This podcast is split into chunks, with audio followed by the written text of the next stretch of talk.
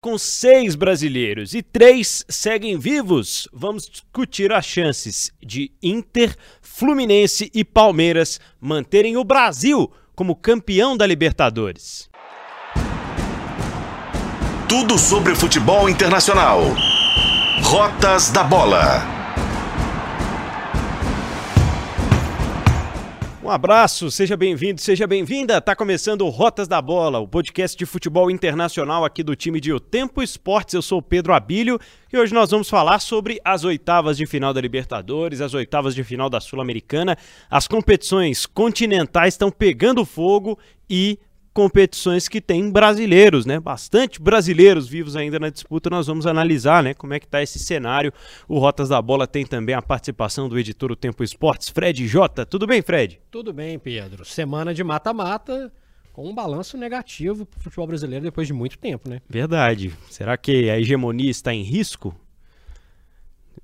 Talvez. Muitos brasileiros finalistas, semifinalistas, recentemente. Eu diria campeões. Talvez. Talvez. Nada impede de ter outra final brasileira. Verdade. Pensando por outro lado, é legal também dar uma mexida, né? Uma variada, né? Interessante. E que variada, né? Com o Pereirão chegando às quartas de final da, da Libertadores. Que coisa. Time que vai jogar 4 mil metros de altitude. Time que Vamos vai lá. jogar 4 mil metros de altitude de novo, né? Já tivemos reclamação aí nessa, nessa última fase com um dos brasileiros eliminados pelo Bolívar, lá no, Erlando, no Hernando Siles. Ô, Fred, o que, que você tá achando do nível? Porque se os ouvintes e espectadores do Rotas voltarem à fita aí um pouquinho, vão encontrar lá uma análise nossa sobre um histórico recente de Libertadores para a gente projetar essa de 2023. E a gente estava apostando muitas fichas né, nesses times brasileiros, é óbvio que ainda tem muitos deles, né, são três times vivos nessa reta final, entre os oito times de quartas, mas a gente falava com muita incerteza sobre os adversários e acabaram pintando algumas boas surpresas. Né? Sim, é, ficou um pouco menos previsível, poderia ter até um brasileiro a menos, o Internacional é. foi, né? Na, foi no risco. No risco, na tampa da beirada. Um brasileiro sairia de qualquer forma, Palmeiras e Atlético. Eu acho, Pedro, que os times brasileiros eles deram uma recuada na sua qualidade. Eu acho que se a gente for pegar o pacote Libertadores, o que mais me chama atenção é isso. Uhum. Não teve um predomínio tão tranquilo como teve em outras temporadas, inclusive na fase de grupos. Teve clube que se classificando na última rodada, na, Bacia das Almas. Teve gente com dificuldade para chegar a essa fase. Teve grande eliminado, Corinthians, por exemplo, e outras situações que a gente não via há algum tempo. Eu não acho que teve uma grande melhora nos vizinhos. Acho que ainda tem um, um, um patamar, eles estão um patamar abaixo. A gente tem o peso da camisa do Boca, o outro que suou para classificar. Tem a altitude do Bolívar, mas já foram embora o River Plate. O Independente Del Vale já foi embora, que é um adversário sempre né? Chatíssimo. Chatíssimo. O Atlético Nacional, que é chato, foi embora, tomando uma virada incrível. Então, o que eu percebo, de maneira geral, é que se os vizinhos não aumentaram muito o sarrafo ali, o Brasil, os brasileiros baixaram um pouco. Será que eles estudaram melhor o futebol brasileiro? Será que eles criaram alguma coisa diferente? Não tem uma resposta diferente, é, específica. Na minha avaliação, na minha avaliação, o futebol brasileiro deu uma queda em nível continental em se tratando de primeira fase e oitavas.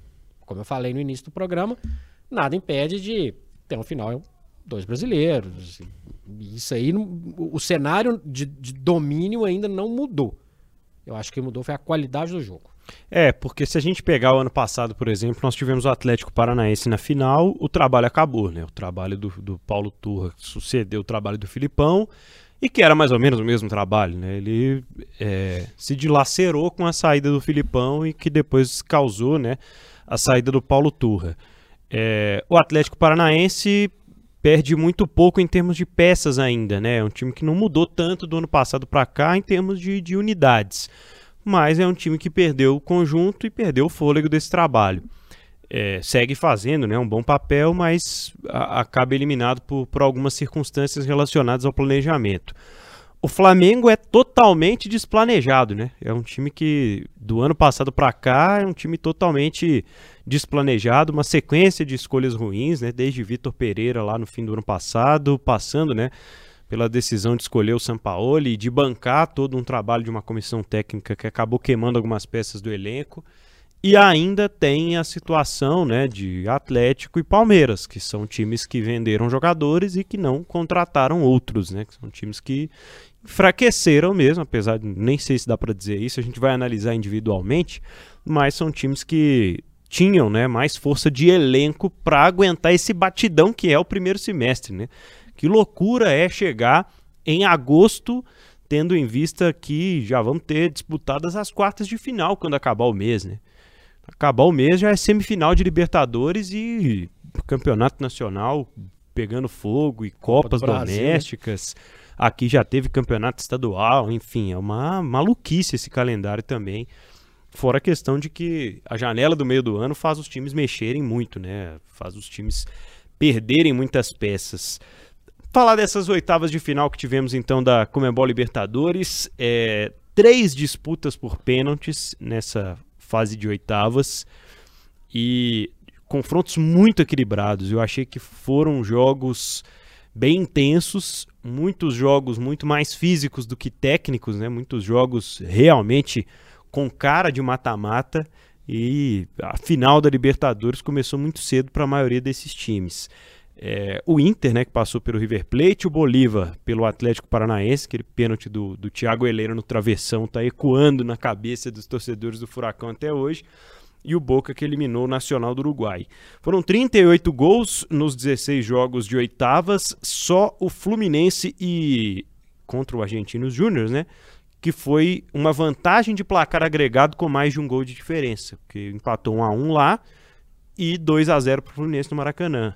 O resto ou foi nos pênaltis ou foi por um gol de diferença, Fred. O que prova, mais uma vez, o que eu estou falando. O nível do futebol brasileiro, de maneira geral, em se tratando desse momento de Libertadores, baixou um pouco o sarrafo. A turma encostou. Porque se a gente for pegar o nível de jogo do Bolívar, ah tá, ganhou lá na altitude, aquela. Normal, né? Normal. Não fez nada, nada além em Curitiba do que se esperava. Aliás, teve um gol anulado que eu fiquei. Hum, sei não, viu? É. Não, sinceramente, acho que foi anulado de maneira equivocada. É, a classificação do, do Internacional.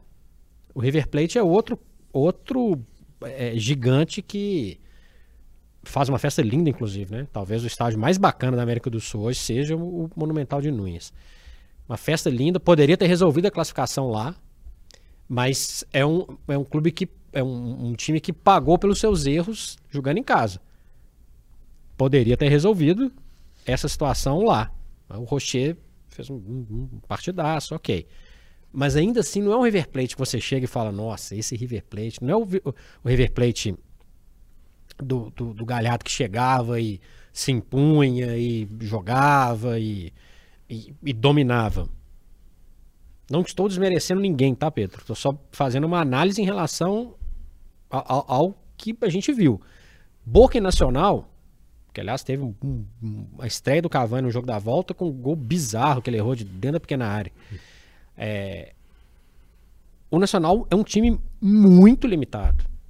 Então, quando você pensa num Boca, jogando na Boboneira, é, diante do adversário mais fragilizado, que tem o peso da camisa, mas não tem a qualidade da bola, a gente vê que o, o, o futebol sul-americano anda num, num momento de marasmo.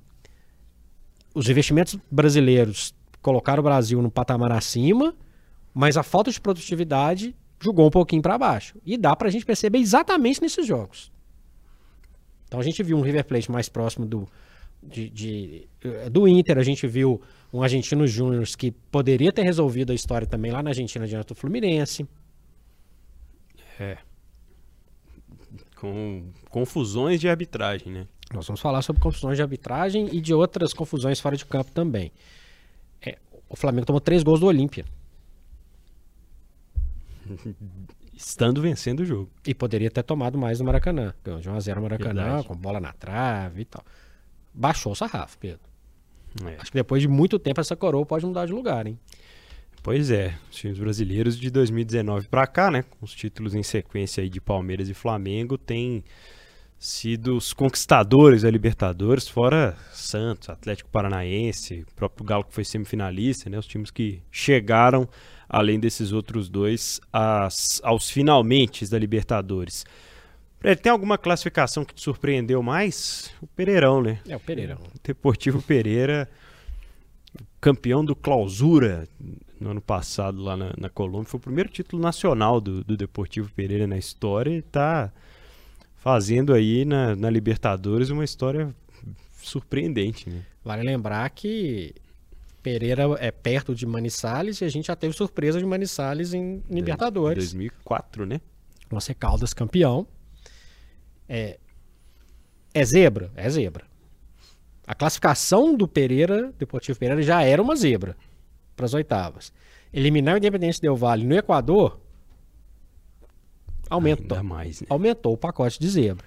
É disparado o maior franco-atirador e isso é bom para ele. Porque o Once Caldas também era, era um franco-atirador e levantou o título. O Pereira vai ser campeão? Acho que não. Mas, mas é bom abrir o olho com essas histórias. Enfim, eu, eu gosto desse tipo de história na Libertadores. Tinha muito tempo que não tinha. É verdade. A Libertadores estava. Eu tô, sentindo falta disso. É, eu acho que a última tinha sido o próprio Del Valle, né? No ano passado não, não teve, foi na Sul-Americana, mas o Del Valle teve uma história recente parecida, né? De, de surpreendente e se estabeleceu, né? Vice-campeão em 2016, ao contrário do Once Caldas, que apareceu poucas vezes na Libertadores. O Del Valle continua, conquista Recopa, conquista Sul-Americana, consegue fazer baita, é, campanhas bem interessantes, é um adversário chato de jogar. E, surpreendentemente, tinha a possibilidade de mandar o jogo para os pênaltis também o Del Valle e né, teve gente que firulou e, e perdeu. É, a Libertadores, o, o que, que tem de charmoso nesse momento? O Olímpia não, não dá para falar que é um. Um desconhecido. Um desconhecido, né? mas é um time É limitado. de casa. É um time limitado. Sim. Então é legal ter um time com peso do Olímpia, como se fosse o Nacional também, ou até o Penharol, que deu um vexame na Sul-Americana. Esses clubes com torcidas grandes, com tradição, é interessante a gente ver nesse momento. A gente, a gente fez o paralelo disso na, na Europa. Guardadas imensas proporções do Milan, da Internacional, voltando a disputar né, momentos chaves. É, é legal ter o Bolívar. Não vou ficar discutindo aqui se é legal jogar lá em 4 mil metros de altitude, mas é legal ter um, um time da Bolívia no momento. É legal a história do Pereira. A, a gente precisa de ter um. Porque senão vai, vai virar uma mini Copa do Brasil. Já basta o, o número de classificados, né? Que, que é, né? E, e outra vez, né? São três brasileiros, dois argentinos. Então são cinco. E no- isso não vai mudar, Pedro. Isso não vai mudar. Se não fosse o Inter, ia ser o River. Se não fosse o Palmeiras, ia ser o Galo. Se não fosse Olímpia, ia ser o Flamengo. Se não fosse Fluminense, ia ser o Argentino Júnior. Então, assim, já é um torneio mais restrito há um bom tempo. E restringe mais ainda, então, pelo menos tem um tom de, de América do Sul nessa história. Pelo menos até agora, né? É. Teve uma eliminação que foi a mais sentida, na sua opinião, Fred? Que foi a mais surpresa? A do Flamengo, tranquilamente. Que, aliás, a torcida do Flamengo comemorou na hora que a bolinha rodou e caiu o Olímpia, teve gente que festejou. Teve. E, e- e, assim, é, eu acho que o, o Atlético Paranaense contra o Bolívar também Teve gente que gostou, teve gente que gostou. teve. Foi assim, foi. Acho que as duas me surpreenderam de certa forma. Por conta desse desnível, mas por conta do pouco que os times produziram em casa. Eu acho que o Atlético Paranaense hum, é, dá para eximir um pouco, né? Acho que o Atlético Paranaense teve um jogo mais intenso do que foi a ida do Flamengo contra o Olímpia, em se tratando do jogo de volta na Liga Arena. Mas acho que a, a decepção fica por conta dos dois, os finalistas, né? Justamente pelo que eles fizeram diante das suas torcidas nessas oitavas de final. Acho que foi decepcionante. Acho que é decepcionante a gente falar do, do Atlético com investimento que tem, com a possibilidade de elenco que tem. Se não tem um grande elenco, mas tem um bom time. Pelo menos em nomes. O Atlético é eliminado pelo Palmeiras sem, fazer, sem chutar uma bola no, na casinha. Na casinha lá dentro eu sei que não entrou. Eu digo no, no, No alvo, né? no alvo, né? O Atlético sai da Libertadores sem chutar uma bola no gol do Everton. Não fez nenhuma defesa. É, era, é diferente da expectativa criada por flamenguistas e atleticanos do Paraná? Certamente. Mas é uma, é um- uma saída bem com um nível bem abaixo. E talvez a, a, a classificação, por mais que vai falar, que possam falar que a do Inter foi emocionante, foi mesmo, foi legal, para mim a classificação mais heróica é a do Racing. Perde por 4 a 2 na, na Colômbia para Atlético Nacional e faz um, um o time colombiano, faz três na volta e abre o olho pro Boca. Vamos- teremos um confronto argentino, ou seja, tem um argentino na semifinal. Tem um argentino garantido lá. Bom, vamos analisar, né, no Rotas da Bola, os brasileiros que chegam às quartas de final. Qual é o momento desses times que vão disputar já neste mês de agosto, né, as quartas de final da Libertadores. O Internacional, Fred, que tem uma troca inusitada no gol, né? A chegada do Rocher foi, acho que um pouco antes, né? Uns dias antes da, da chegada do Cudê. O, o goleiro uruguaio de 30 anos, uma revelação aí, goleiro que foi para a Copa do Mundo, enfim. Chegou com um status muito grande, mas tinha o John que estava fazendo uma temporada ok, né? Só que aí a gente conhece o- a cabecinha do Eduardo Cudê como funciona, né? Ele toma as decisões dele, independente de se é uma oitavas de final, um jogo de volta, enfim. É o Cudê quem, quem define esse tipo de coisa. E aí o Inter se classifica, né? Você falou, foi bem emocionante, 9 a 8 né? Nos 9 a 8. pênaltis, com direito à troca do lado do gol, de tanto que bateram pênalti lá, a marca do pênalti já não estava mais resistindo, né? E agora o, o Cudê tem essa missão, né? esse respiro de, de algumas semanas para tentar encaixar melhor o futebol do Internacional, principalmente tornar o Inter um time mais equilibrado, né? Porque o Inter é uma equipe que oscila muito já há algum tempo e vai ter dificuldades, assim como teve nas oitavas de final. Né? Para mim, o Inter é um time inconstante. O Inter não é um time confiável. Ele é capaz de chuvas e trovoadas. Poderia ter sido goleado no Monumental. Goleado, não foi. Brilhou a estrela da escolha do Rocher. Ok. Mas, de maneira geral, é um time que sofre muito para conseguir fazer gol. É um time que demora para fazer gol. É um time que é vulnerável na defesa. É, é um time desequilibrado. Aí talvez é, é a melhor definição. E vai ter um- um- o desafio da altitude. É um jogo que pode resolver uma classificação. E um time, quando ele é desequilibrado, ele pode piorar ainda mais a situação de jogar na, na altitude. O, Inter consegue rever- é, é, reverter ali o placar diante do River, né? Faz 2 a 0 já no final do jogo, meio que na marra. E, e- e falta, um, falta uma coisa a mais, assim. Falta um, um- um pouquinho mais de tempero nesse Inter para falar que, poxa, esse Inter vai encarar. E olha que o Inter é, vai pegar o Bolívar. Será que o torcedor do Colorado tá lá igual o torcedor do Atlético Paranaense? Nossa, que beleza, pegamos o Bolívar.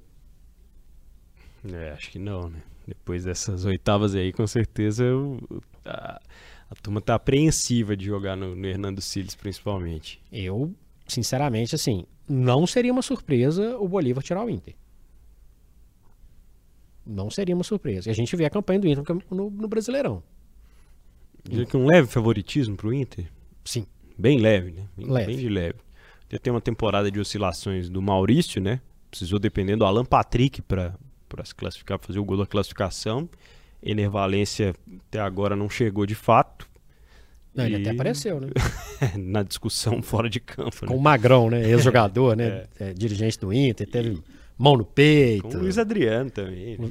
que também é outro que tá Irregular. devendo. né? Irregular. O mercado, jogador de defesa rodado, não é o mesmo mercado que foi super bem no, no, no River algum tempo atrás.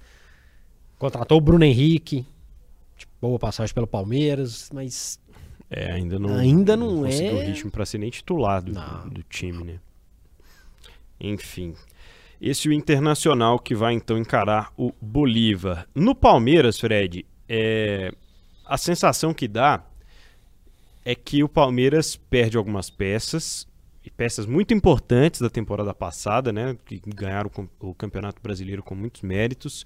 Gustavo Scarpa, o Danilo, reservas, né, como Tabata entrava muito. É... Enfim. Só que parece que todas as mudanças que desafiam o Palmeiras não mexem com o time. Ou mexem pouco com o Palmeiras. O protocolo é o mesmo. A gente tem o trabalho mais consolidado, né? E um dos mais longevos do continente. Um dos trabalhos que tem maior potencial aí nessas quartas de final de Libertadores, que é o do Abel, né? O melhor técnico de atividade no Brasil? Para mim, sim. Para mim, indiscutível. É, assistindo de perto Palmeiras e Atlético, para falar os dois últimos jogos do Palmeiras, o que a gente vê? Um time extremamente organizado. Marca. Da... Se eu falei que o Inter é desequilibrado, o Palmeiras é equilibrado. Sabe como marcar, sabe como atacar. É um time taticamente redondinho. É um time com um goleiro estável, com um zagueiro, para os padrões sul-americanos, acima da média, que é o Gustavo Gomes bons laterais. O setor de marcação, o Zé Rafael jogou horrores contra o Galo. Horrores. Velocidade no ataque, bons definidores. O Palmeiras, apesar de não estar tá no mesmo nível do ano passado, está um pouquinho abaixo, mantém isso tudo e para mim é o favorito a conquistar essa Libertadores. Entre esse bolo que está aqui, o Palmeiras. Pode dar zebra? Pode dar zebra. A gente pode estar tá contando uma história maluca do Deportivo Pereira? Pode. Tá no pacote. Mas o Palmeiras.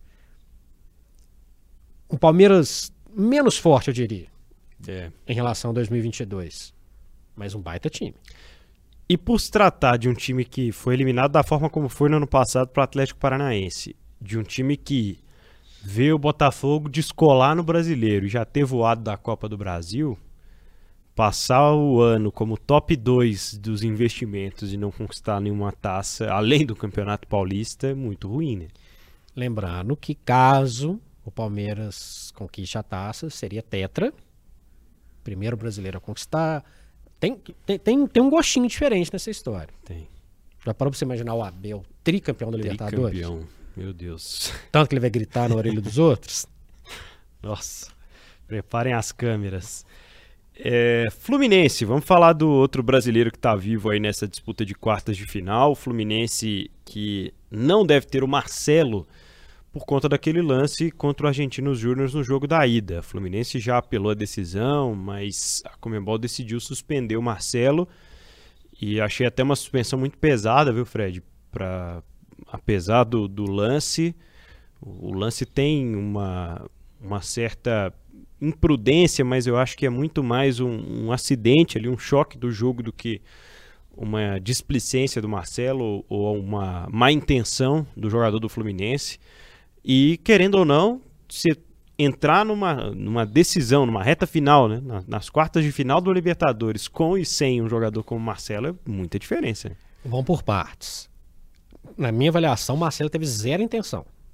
O lance é não consegui ainda entender o que aconteceu com a perna do jogador do Argentino Júnior. É um lance. Os próprios médicos ficaram surpresos. Né? É um lance pesado, mas acho que foi um lance de jogo. O Marcelo, né, ele, ele joga o corpo, joga a perna no sentido de proteger, jamais para fazer aquilo. A expulsão, tá. E ainda assim tem muita gente que discute se era para ser expulso ou não. Sido, né? é. Mas ok. O que eu fico pensando é o seguinte: o que leva aos três jogos de suspensão, acho que foi exagerado. Para mim, a expulsão acabou, morreu. Para por ali. Mas são os critérios que a gente não consegue entender. A gente vê coisas bizarras acontecendo, inclusive fora de, de campo, né, Pedro? Totalmente, né? Inclusive, nos dois jogos, né, nós tivemos alguns episódios bem lamentáveis, mas principalmente no jogo da volta, que já começou no, na, nas ruas, né? Na, praia. na orla da praia de Copacabana, torcedores do Fluminense e do Argentinos Júnior brigando à luz do dia no, no dia do jogo. Tiro. Tiro no estádio. no estádio, né? Com confusão na, na torcida visitante, o que foi muito lamentável, né? Eu, eu, eu acho que assim, para finalizar o Fluminense primeiro, assim como o Palmeiras, é um Fluminense menos forte do que a gente viu, especialmente no início da temporada. Perde um pouco com o Marcelo, mas é um, é um time que taticamente também entende o seu treinador, é um time forte. O Cano que diminuiu um pouco o ritmo, você não pode desprezar o Cano de forma nenhuma. Na minha opinião, o André joga muita bola. O Fábio é um extra classe. É um extra classe. É impressionante. O cara vai fazer 43 anos num nível absurdo. Responsável direto pela classificação. É, foi muito bem. Nino também, né? Ótimo zagueiro. Até o Samuel muito. Xavier fez do, gols, gols nos dois jogos. Verdade. Então, assim, é, o Fluminense... E o John Arias também, que jogou muito no, na volta, principalmente. Muito bem. É, é o favorito diante do Olímpia. Para mim não, não tem discussão. Mas é bom lembrar o vizinho que também achava que era favorito e, e, e não saiu. E para fechar essa história, como você tocou nesse assunto, Pedro, a gente. A, a Libertadores, ela é. Aliás, o futebol sul-americano, de maneira geral, né?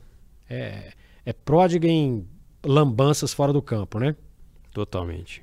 É casca de banana, é banana, é gesto racista, mas também quando a gente olha, e a gente, eu tô falando a gente, é muita gente, olha para o lado brasileiro, das vergonhas que acontecem, vergonhas, né? não tem, não dá para qualificar as coisas que acontecem em relação, especialmente ao racismo, mas tem muito brasileiro fazendo coisa feia também. A gente não pode passar esse panão, não. Tiro no Maracanã, tiro na praia, torcedor saindo na mão com o dirigente do Argentino Júnior no Maracanã, torcedores do Corinthians na, na Argentina, jogo com o News, queimando notas de peso argentino. Ó, oh, seu dinheiro aqui. Sabe? Óbvio que é, a gente sempre defendeu aqui punições para esses casos que mancham o, o, o esporte. Eu só acho que a gente não pode fechar o olho porque tem coisa que o brasileiro apronta há muito tempo e não dá para ficar pensando que a coisa acontece só de um lado não, viu, Pedro? É, a Libertadores, ela a gente falou isso no episódio que fizemos antes da Libertadores começar, sobre ela ter evoluído em alguns aspectos de segurança, de estádios, de é, transmissão, de ser um torneio melhor organizado hoje em dia, de ter parou um pouco com aquela mudação de regras que tinha antigamente. A Libertadores ela evoluiu nesse sentido, né? Mas ainda nos faz refletir muito enquanto sociedade por conta desse choque cultural, né? Principalmente a diferença maior que é o brasileiro diante de, de boa parte dos outros países sul-americanos que também tem isso entre eles, mas muito com essa disputa né, que a gente tem dos nossos torcedores ou pseudo-torcedores, né, pessoas que vão para o estádio para fazer esse tipo de pataquada e que estão cometendo crimes né, em estádios, assim como dirigentes, jogadores, enfim. E, e completando, concordo que evoluiu.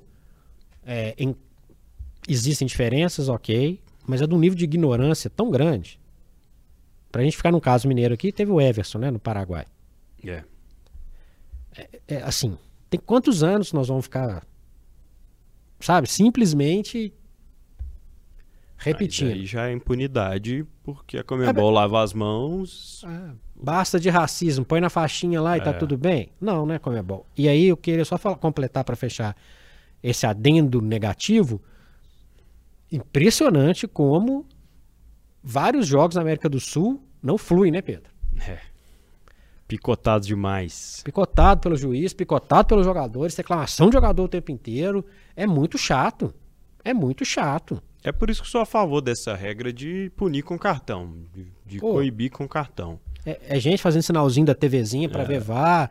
É, aí perde o jogo, sempre é roubado, sempre tem algum problema. Tá doido. Nossa senhora, tá doido, muito chato. É muito chato. Sabe? Cara, é perder do jogo. Né? Nós vamos discutir se aconteceu alguma coisa, teve o pênalti, teve o lance. Mas é sempre roubado. Esse... Ah, não. Nem. adendo feito. Muito bem. Os estrangeiros, neste tópico aqui do Rotas da Bola, vamos falar sobre os outros times né, que estão nessa disputa nas quartas de final.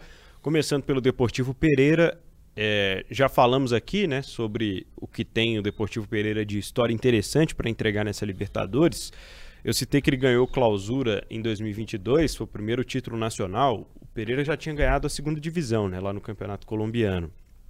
E é um time que tem convivido mais com, com a primeira divisão, com os acessos para o quadrangular, né? Que eles têm lá a apertura e faz um mata-mata, aliás, um, uma fase de grupos depois, né? Para decidir os times que vão para a final de cada um dos torneios. Né? O Apertura, que é o primeiro turno, e o Clausura, que é o segundo turno na Colômbia. Ele não foi bem, né? Fez seis vitórias em 20 jogos no Apertura de 2023 Lembrando que o Pereira estava no grupo do Boca na primeira fase, foi segundo colocado. Colo-Colo e Monagas eram os outros times. Ele conseguiu ali uma classificação apertada contra o Colo-Colo, mas conseguiu se estabelecer diante do Del Valle com essa classificação em Quito. Aí eu te pergunto, Fred, dos confrontos de quartas de final, esse é o mais desequilibrado? Sim. Palmeiras e Pereira? Sim. Eu vou fazer um, vou trazer um, um parâmetro de comparação aqui para a gente ter uma ideia de quem é o Deportivo Pereira. Classificou em segundo lugar, surpreendente, tem que valorizar, mas tem hoje como paralelos a campanha ruim atual em casa no Campeonato Colombiano.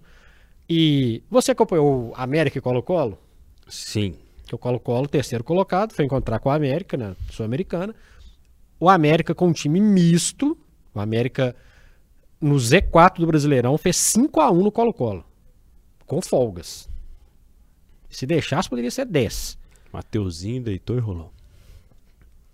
O América, repetindo, o América poupou jogadores, fez um time alternativo e fez 5 no Colo-Colo. Não quero desmerecer o Deportivo Pereira, mas é para a gente servir como um parâmetro do que o Palmeiras vai encontrar. Esse, esse time classificou num grupo que o Boca agradece até hoje. Então é sim o confronto mais desequilibrado, mas também o mais com o, o que tem maior chance de escrever essas histórias bacanas que a gente diz que existem no futebol. Uma vitória surpreendente lá em Pereira e a coisa, sei lá o que, que vai acontecer. Pode acontecer, mas o Palmeiras é mega favorito. É, decisão no Allianz Parque. O Olímpia do Tique Arce foi o líder no grupo G, né, com o Atlético Nacional, o Patronato e o Melgar e tem o seu fator casa, né? A campanha na primeira fase foi melhor do que as campanhas do Inter e do Bolívar, que estão nesse chaveamento, então vai decidir em casa uma eventual semifinal. Ficou em sexto, né, no, na primeira parte do Campeonato Paraguaio lá nessa temporada.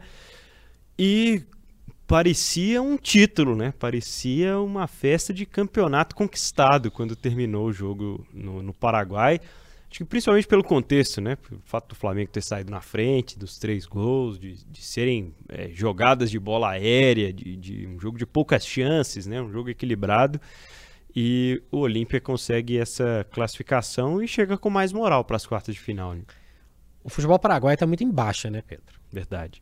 É, não vai para a Copa do Mundo, fez uma, eliminatória péssima, inclusive. Muito mal também em termos de clubes não são competitivos, não, enfim, não chegam a lugar nenhum. Aliás, nem na Sul-Americana tem time paraguai ainda para contar a história. Então, é um, é, é, é um time tradicional, tricampeão da América, que meio que, opa, estamos revivendo grandes dias aqui, de, grandes noites sul-americanas. É justificada a festa. Eliminou o atual campeão, um, um time recheado de, de, de, estrelas, time rico, faz uma diferença enorme. É o combustível que vai ter para cima do Fluminense.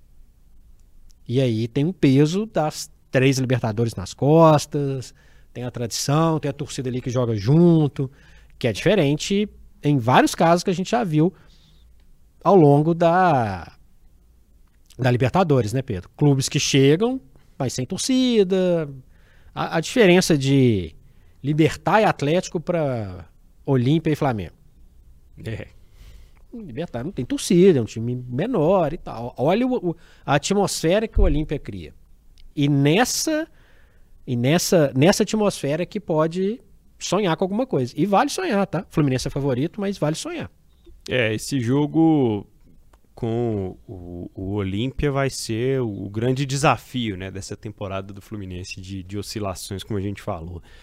O Bolívar, talvez a grande incógnita aí, né, dessa presença nas quartas de final. Time que tem como grande trunfo jogar nos 3.600 metros de altitude do Hernando Siles. Tem uma fala do Wesley Carvalho, né, depois da eliminação do, do Atlético Paranaense, que é justamente encontro a isso, né? Não, não é justo, não é honesto jogar no, na altitude, mas lá fala-se, né? Se joga onde se vive, que é a campanha para que os times continuem jogando na altitude. Caso do, do Bolívar, por exemplo, né, que estava no grupo do Palmeiras, né, ficou em segundo. O Barcelona de Guayaquil e o Cerro Portem era um grupo complicado, né, e ele conseguiu avançar. É, o grande trunfo, a grande dificuldade é realmente enfrentá-los no Hernando Siles, Fred? Sem dúvida. Mas eu só acho que não pode reduzir o Bolívar ao Hernando ah, Siles. Ponto. São duas, uma coisa, uma coisa, outra coisa, outra coisa tem méritos. Tem méritos. Se classificou, foi competente, fez três. Ganhou do Palmeiras, inclusive, na, na fase de grupos é. lá. A única derrota do Palmeiras nessa Libertadores. Tem seus méritos. É um time que joga de maneira. Né, não, é, não é um primor técnico, mas se defende bem. É um time que tem o fator altitude. Mas é um time que sabe jogar bola. Porque senão, Pedro, todo ano ia ter um time da Bolívia aí. Quiçá decidindo. Então acho que a gente não pode reduzir a só isso. Bolívia que é do Grupo City. É, ainda tem este fator aí. E do outro confronto, né, aí os dois argentinos, Boca e Racing, que já se enfrentaram, né, no Campeonato Argentino na 14ª rodada no mês de abril. Boca venceu por 3 a 2 em casa, no jogo repleto de confusões, com expulsões dos dois lados, um jogo muito pegado. E o Boca agora com o Cavani, né? Que você citou o gol perdido. E os times fizeram campanhas idênticas na primeira fase, né? 13 pontos para cada um. Por causa do saldo de gols, a decisão das quartas vai ser em Avejaneda. Se o Fred J. Saf Futebol Clube fosse escolher uma atmosfera para ele dentro de casa, ia ser no charme de Avejaneda ou no calor da bomboneira, hein? Bomboneira. bomboneira é um caixote que amedronta quem vai jogar lá. Pelo cilindro ser mais espaçado, a atmosfera, ela dissipa. Dissipa, dissipa vamos um dizer pouco, assim. É. Jogar na bomboneira não é brincadeira. Esse Boca não é o menor, melhor Boca da história, está longe disso. O, o Cavani aumenta o patamar do Boca. Também não é o melhor Cavani da história, né? nem de perto, né? Então, o melhor Cavani da história, eu vou te falar, já tem um tempinho. Mas é um jogador que pode decidir em jogos como esse. É, campanhas medíocres do Campeonato Argentino. Medíocres. Mas são equipes que vão ser empurradas pela torcida. Aí tem, esse é disparado é o confronto mais equilibrado. E daí sai o adversário de Palmeiras e Deportivo Pereira. É. Muito interessante dois argentinos se, se baterem nesse momento. Porque eles estão mais ou menos no mesmo nível. Tem a bomboneira, ok, mas o jogo de volta é na casa do Racing. Times em em processo de, de longa, inclusive, mudança, né? E a surpresa é que o Racing foi o líder do grupo do Flamengo. A gente poderia estar falando de um outro cenário aqui. E isso, fez, isso para mim foi o grande diferencial. Não por culpa do Racing, né? O Flamengo tropeçou no Alcas e acabou ficando em segundo. Mas é o jogo mais equilibrado, sem o favoritismo aparente. Pesos literalmente equilibrados. Não vou fazer nenhuma aposta nisso. Não vou entrar na KTO para falar desse jogo. É, você já pode, né, brincar, dar o seu palpite na KTO.com para as quartas de final da Libertadores. Pode apostar no longo prazo aí em quem vai ser o campeão, o artilheiro da Liberta. Lembrando que o artilheiro da Libertadores é o Paulinho, que foi eliminado, né? Sete gols. O Pabon do Atlético Nacional também já foi eliminado. Tem o Cano nessa disputa aí, que é uma boa. Lá na KTO você brinca, se diverte e lembrando, né? tem todas as competições continentais. Você quer fazer a sua brincadeira, dar o seu palpite lá com a Champions League que vai começar, com os outros campeonatos nacionais também, além de muitas outras modalidades. Estão lá na KTO também, Fred. Pois é, o importante é que você tem muita maneira de aproveitar o esporte e se divertir, ao contrário dessa turma que vai para o estádio e fazer essa lambança que a gente contou aqui. Mas sempre brincando de jeito responsável, não igual os irresponsáveis que mancham aí o futebol sul-americano. Se tem mais de 18 anos, entra lá no kto.com, faça o cadastro é onde que a diversão acontece, Pedro Muito bem. Vamos falar a Sul-Americana aqui também, porque vem aí as quartas de final da Sula, que já teve uma outra fase de mata-mata, né? O playoff, citamos aqui o América contra o Colo-Colo, por exemplo. Mas teremos a partir de agora uma Sul-Americana mais afunilada e com muitos brasileiros. Começar pelos confrontos dessas quartas de final, Fred, Corinthians e Estudiantes. Diante de todos os outros que estão envolvidos, você acha que tem Corinthians e Estudiantes aí um, um cheirinho especial de campeão, de, de um time que, é, que pode ser favorito, de um time que tecnicamente pode destoar dos outros, tendo em vista, claro, que a gente tem um líder de campeonato brasileiro envolvido na disputa, mas ele é o líder do campeonato brasileiro e a prioridade é o campeonato brasileiro. O Estudiantes, entre os times que estão aí na Sul-Americana, contando a Sul-Americana, é o melhor time por causa da campanha que fez, pela capacidade que tem. Esse é outro local, um caldeirãozinho também bom para jogar lá em La Plata. É, difícil. Então o Estudiantes para mim é favorito diante do Corinthians. É um jogo, pelo que envolve o peso das camisas, o mais atraente. Mas é um Corinthians que tá lá, né? Não, não quero classificar, não, classifica. Momento de superação, evolução.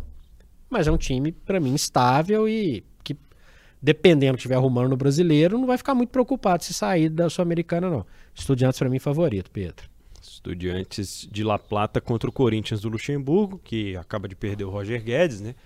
E que está numa série invicta muito grande, desde a classificação na Copa do Brasil, desde a chegada e o estabelecimento né, desse trabalho aí do Vanderlei Luxemburgo. Vamos ver como ele vai se sair mais essa decisão. Até a classificação contra o Nilson, só para pontuar. É verdade o Botafogo contra o Defensa e Justiça da Argentina. Será que vai ser prioridade para o Botafogo? Não tem como não dizer que vai ser o Campeonato Brasileiro. Tranquilamente. Não tem como não dizer que vai ser outro tentando se livrar da Sul-Americana, preservando titulares sempre que possível. Fez isso no jogo da volta nas oitavas. Né? O que pode acontecer é o seguinte: no período pré e pós-jogo contra o time argentino, avaliar o que está acontecendo. O resultado no jogo de ida foi bom? Vamos administrar aqui. Se perder, está eliminado? Ok, segue o jogo. Mas se continuar caminhando, tem o atrativo de um, de um, título de um torneio internacional. Uma vaga na Recopa. É bom lembrar disso. Prioriza o Botafogo. Prioriza o brasileiro Botafogo. Mas ganhar sul-americano não é ruim, não. Rapidamente, Fred, eu fiquei curioso para saber sua opinião sobre um, um, assunto que nós até discutimos na programação da FM Tempo essa semana, que é sobre a, o, o Lyon ter encaminhado as contratações do Lucas Perry e do Adrielson, que são dois grandes destaques do Botafogo na temporada, o goleiro e o zagueiro, né? O time que pertence ao conglomerado lá do John Textor em que ele é um dos principais investidores e que contrata dois grandes destaques né, do, do time filial, digamos assim, de um dos times do grupo. Como é que você vê esse movimento? É o novo cenário que a gente vai ter que se acostumar a ver. Eu acho que o de, vale um debate sobre múltiplos donos. Sobre um dono um com dono múltiplos próprio. clubes. Na verdade, os dois jogadores tinham propostas para sair e o dono falou: opa, vai sair para o mesmo lugar. É isso, não vem não. Foi isso. É um cenário que em alguns momentos me incomoda, porque é o grupo City que tem clubes espalhados pelo mundo inteiro. A própria 777, que é dona do Vasco, também tem outros clubes. É... Acontece essas coisas que podem mudar o planejamento e o histórico de, de, um, de uma competição. No caso do Botafogo, os dois ficam até o final do ano. Sim. Mas o clube é assim, olha, você é o formador e se eu quiser eu vou colocar no outro clube meu. Aí pode ser até um atrativo para os jogadores que estão aqui irem para o Botafogo, né? Ok. Tem uma porta de entrada, assim. Aí você tem que, você tem que fazer o- a balança pro torcedor. Tá, tá ok isso? Tá tendo, tá tendo mais. Aí vai depender da reposição, né? Que o torcedor vive de. Se o Botafogo. Não é o caso que eles não vão sair até o final do ano. Mas se o Botafogo perde o campeonato com falhas de goleiro, por exemplo. É. Só lembrando disso. O Botafogo, tudo indica, vai estar na Libertadores do ano que vem. Pois é, de volta, né? Depois de um bom tempo. Bom, é, LDU e São Paulo. Será que o, o São Paulo vai ter time para aguentar tudo isso aí, Fred? Esse Rotas da Bola tá indo ao ar antes da definição na vaga, da vaga do São Paulo na final da Copa do Brasil. Que é um título que o São Paulo nunca conquistou. Sedento. E isso pode mexer com a prioridade do São Paulo. Mas, assim como eu falei, serve para todo mundo aqui, ganhar o título da Sul-Americana não é ruim. E é um jogo interessante, né? Ele deu uma camisa tradicional, é jogo com casa cheia. É interessante a exposição da marca. Ainda mais da marca da tradição de São Paulo, que sempre gostou de competições sul-americanas e que está meio largado há algum tempo em relação a esses, esse protagonismo continental. O São Paulo aguenta. Eu acho que ele vai deixar, ele vai administrar o brasileiro e pode focar nas Copas. Mas o fator Copa do Brasil pode fazer muita diferença. É, ganhar um título desse pode significar uma mudança de patamar que o São Paulo tanto esperava, né? Finalmente conseguiu acertar uma comissão técnica, finalmente conseguiu um trabalho que parece que vai ter uma continuidade. São Paulo, vejo o São Paulo muito promissor como um dos favoritos aí nessa reta final de Sul-Americana, se tiver condições de, prioriz- de priorizá-la. América e Fortaleza. Pensa em dois times que se parecem, dois times que, que, que se equivalem, né? São dois times que têm dirigentes é, bastante aclamados pelo futebol nacional, né? O Marcelo Paz foi entrevistado aqui pela nossa equipe várias vezes durante o ano passado. Pô, mas como é que você manteve o Voivoda na última colocação, não sei o quê? É o tipo de coisa que o Salom faria com, com a América, né? Não fez agora, né? O Wagner Mancini foi demitido. Começa uma era Fabian Bustos no América e vejo que, apesar do, do Fortaleza estar com um projeto mai- melhor estabelecido, né? O Voivoda tem um time muito mais encaixado nesse momento. Eu acho que as histórias se parecem muito, né? Principalmente que são times que estão começando a sua vida nas competições continentais. né? Eu sou fã dos dois dirigentes, só para pontuar isso. O- a posição do América no brasileiro não corresponde à qualidade do jogo do América. E principalmente a expectativa que a gente tinha, né? O América vai se salvar. O América, hum, o Salão, inclusive, falou pra gente aqui, sentado nessa mesa. Doido pra se livrar da Ele, ele não tá preocupado, mas o América vai seguindo no Sul-Americano. Ele deixou isso de maneira muito clara. Nas oitavas, no último lance do jogo, foi conseguir o gol Ainda contra o E Bragantino. começou a, a disputa de pênalti perdendo pênalti. E- enfim, para marca América, e eu comentei isso com o próprio Salum, inclusive, é muito legal. É muito legal. O torcedor americano vai lembrar desse, dessa, dessa temporada. 4x0 no Penharol, 5x1 no Colo-Colo. Ah, eles estão em má fase. Não interessa. São camisas de peso. O América está entre os oito de uma competição sul-americana. Isso é muito legal. É muito legal. E eu acho até que a torcida tem que encampar isso. Eu acho muito legal. Agora, a prioridade é o brasileiro. E aí a gente vai ter que entender o que que o América vai fazer no momento dos jogos contra o Fortaleza. Até agora foi muito bem. Eliminou um brasileiro que não é fácil ser eliminado. O Bragantino. Se o Colo-Colo estava em má fase, o Bragantino não. E o Fortaleza, ele, ele tá um patamar acima do América em, melhorando a trajetória mais estável ao longo de vários anos. Não está brigando, pelo menos no momento, contra o rebaixamento no brasileiro. E também tem um sonho de valorização da marca. Cogitando tudo o que pode acontecer, o Fortaleza leva uma vantagem em relação ao América. Por quê? Não está brigando na zona não tá brigando para não cair. E já tem um projeto um pouco mais estabelecido. Pro América, se o América foi eliminado agora, tá ok. Vai focar lá no brasileiro e vambora e tal. Agora, o que eu falei para todo mundo vale. Imagina ser campeão do Sul-Americano. É, O América pode conseguir a proeza de ser rebaixado no brasileiro e jogar Libertadores no ano seguinte. Libertadores. Fora outras questões, mas acho que é. é eu não discordo da, da, da priorização do brasileiro, em hipótese nenhuma. Eu só não acho que a Sul-Americana é uma coisa tão ruim assim para ser totalmente deixada de lado. O fato é, a marca já se valorizou nos últimos anos, é, semifinalista da Copa do Brasil em 2020. A pré-Libertadores do ano passado foi uma coisa espetacular, já teve jogos com esse aspecto decisivo, e pênaltis, e viradas, enfim, e além desse ponto que foi, é, ou que foram né, os jogos contra o Bragantino nas oitavas de final.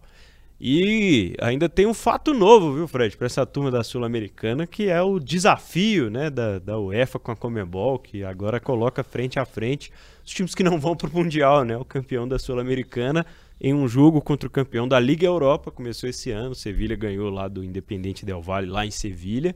Del Valle deu um calor, né? Fez 1 a 0 o Sevilha empatou nos acréscimos e nos pênaltis conseguiu esse primeiro título. E tem o Liverpool na Liga Europa, hein? Já pensou? América e Liverpool em Anfield? Sem falar, sem falar no, em algumas camisas que vão ficar em terceiro lugar aí na Champions League, vão é, jogar tá ali. Lá, né? Calma lá, é. não é só, entre aspas, o Liverpool, não. Vão chegar muitos outros. Lembrando que a Sul-Americana pode ter semifinal completamente brasileira. É isso. Já tem um, América ou Fortaleza, esse enfrenta Corinthians ou Estudiantes e podemos ter Botafogo e São Paulo na outra semifinal.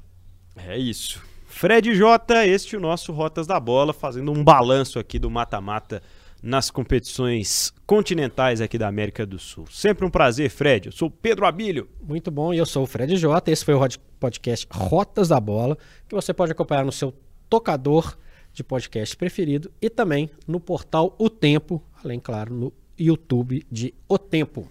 Um abraço. Até a próxima.